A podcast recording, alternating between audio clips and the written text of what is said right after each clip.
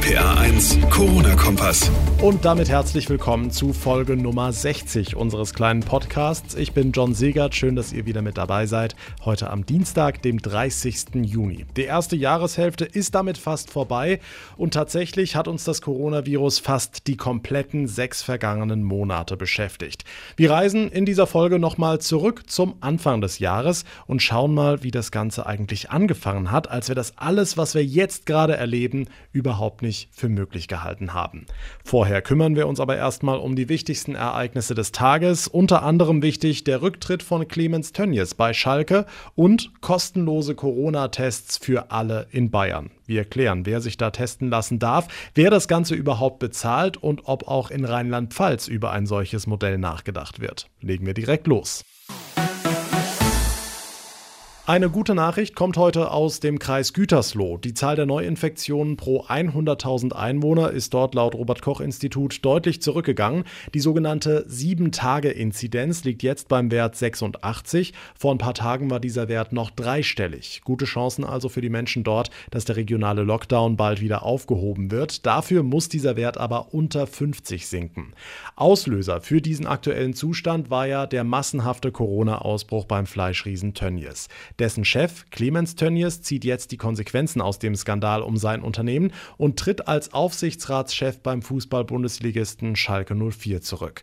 Susanne Kimmel aus den RPA1 Nachrichten. Die Kritik an Tönnies ist ja in den vergangenen Tagen immer lauter geworden. Dieser Schritt also nicht wirklich überraschend, oder? Also überraschend insofern, dass Tönnies Skandale, Druck und Kritik an seiner Person normalerweise mit einem kalten Lächeln aussitzt. Aber diesmal war vermutlich selbst für ihn alles zu viel.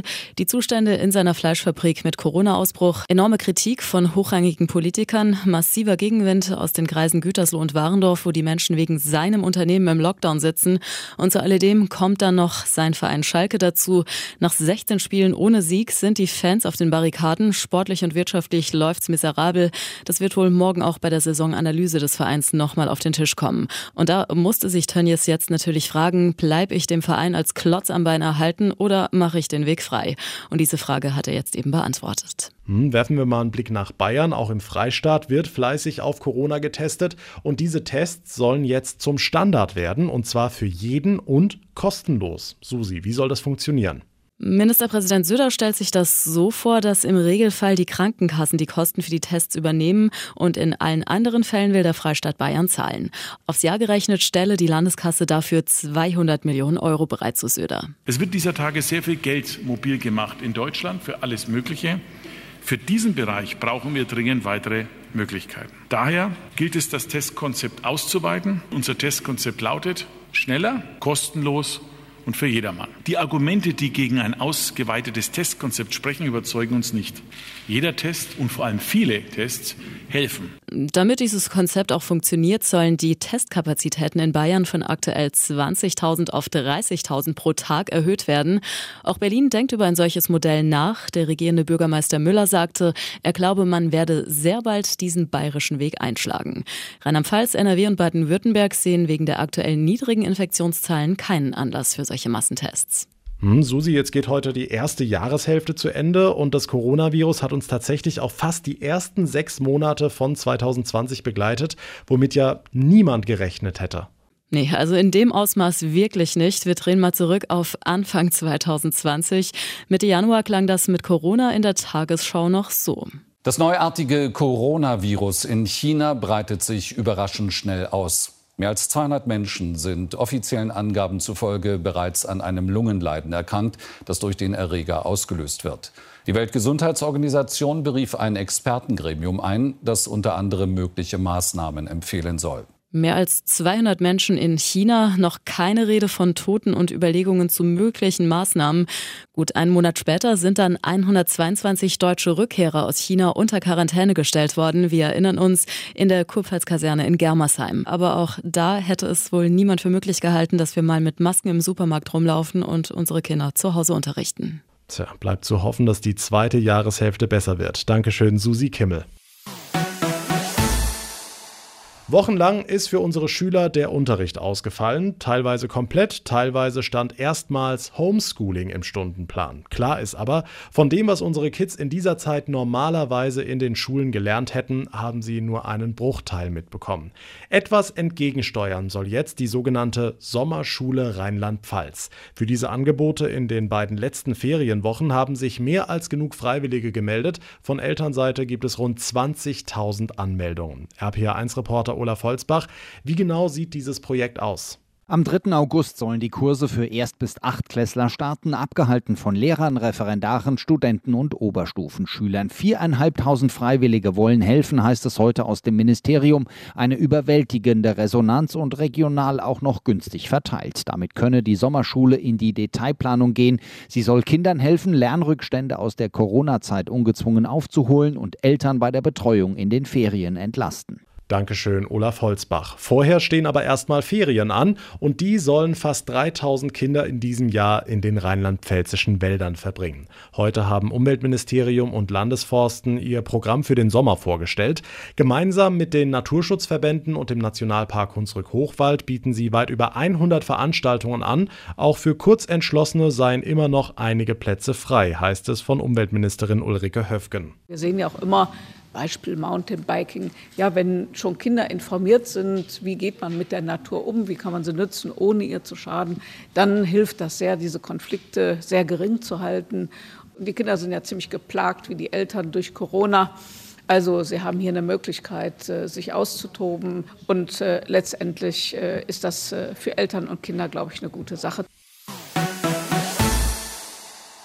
Also das sind so Dinge, da muss ich ganz ehrlich sagen, da hätte ich im Leben nicht dran gedacht. Morgen ist der 1. Juli, morgen sinkt die Mehrwertsteuer, um die Corona-geschwächte Wirtschaft anzukurbeln, haben wir drüber geredet. Und die Verbraucherzentrale Rheinland-Pfalz rät uns, wir sollen heute unbedingt den Zählerstand ablesen, zum Beispiel beim Strom. Infochef Jens Baumgart, stimmt, der wird ja ab morgen auch billiger. Genau, statt 19 Prozent dann eben nur noch 16 Prozent Mehrwertsteuer. Das ist jetzt sicher keine Riesenersparnis, aber die Verbraucherzentrale Rheinland-Pfalz hat das mal ausgerechnet bei einer vierköpfigen Familie mit 2.000, 3.000 Kilowattstunden Verbrauch, dass wir da am Ende so 10, 12 Euro weniger auf der Jahresrechnung stehen haben, immerhin. Das heißt, entweder werden die Zähler heute tatsächlich abgelesen vom Versorger oder wir müssen es heute Abend eben selbst ablesen und dann diesen Zählerstand dem Stromversorger mitteilen. Andernfalls wird nämlich der Zählerstand geschätzt und dann kann man vielleicht den ein oder anderen Euro verlieren, je nachdem, was man im zweiten Halbjahr so verbraucht. Hm, wie ist es mit Gas und Wasser? Das funktioniert im Prinzip genauso. Zähler am besten heute Abend ablesen, empfiehlt die Verbraucherzentrale. Entweder es gibt da eine Ablesekarte vom Versorger, das funktioniert dann ja oft mit Smartphone und QR-Code. Und wenn keine Ablesekarte gekommen ist, dann sollte man eben von Hand alles aufschreiben und sich mal selbst beim Versorger melden. Ja, Jens, aber auch was das normale Shoppen angeht, sollten wir in den nächsten Tagen ganz wachsam sein, ob denn die Steuersenkung wirklich weitergegeben wird. Oh ja, also mal so eine kleine mathematische Hilfestellung für alle, die gut im Kopf rechnen sind. Gehen wir mal vom normalen Mehrwertsteuersatz aus. Was vorher 100 Euro gekostet hat, müsste morgen etwa 2,50 Euro billiger werden, heißt also etwa 97,50 kosten. Äh, die meisten großen Läden haben auch schon gesagt, klar, das machen wir, wir geben das an den Kunden weiter. Also auch die Lebensmitteldiscounter, da sinkt die Mehrwertsteuer ja auch, aber nur von 7 auf 5 Prozent. Also meine persönliche Meinung, weil das ja im Moment viel diskutiert wird bei Lidl, Aldi, Amazon und so weiter, ja, da gucke ich auch in den nächsten Tagen.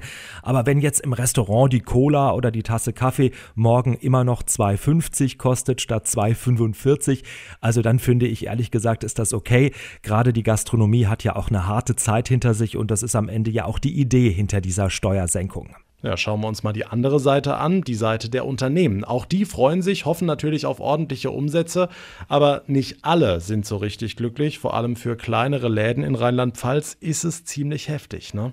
Ja, so eine Mehrwertsteuerumstellung ist nämlich mit wahnsinnig viel Aufwand verbunden, vor allem wenn man diese Preissenkung wirklich weitergeben will. Brigitte Neugebauer vom Deutschen Industrie- und Handelskammertag. Also es gibt einmal den technischen Aufwand, Anpassung von Systemen, was die Rechnungen und die Kassen betrifft. Man muss aber auch die Preise neu kalkulieren, eventuell auch die Ware neu auszeichnen. Man muss Verträge prüfen, Steuerkennzahlen anpassen. Und, und, und. Für die kleine Eisdiele in Mainz oder den Souvenirladen in der Trierer Fußgängerzone heißt das Überstunden. Wenn beispielsweise 5000 Artikel händisch angepasst werden müssen in der Finanzbuchhaltung, ist das eine große Herausforderung, zumal oft die Mitarbeiter das dann nochmal on top machen müssen und nicht äh, so viel Manpower zur Verfügung steht. Dankeschön, Infochef Jens Baumgart. Und das war's mit Folge 60. Ich verabschiede mich für heute. Wenn euch der Podcast gefällt, wie immer würde ich mich sehr freuen, wenn ihr eine Bewertung hinterlasst, unter anderem bei iTunes und natürlich,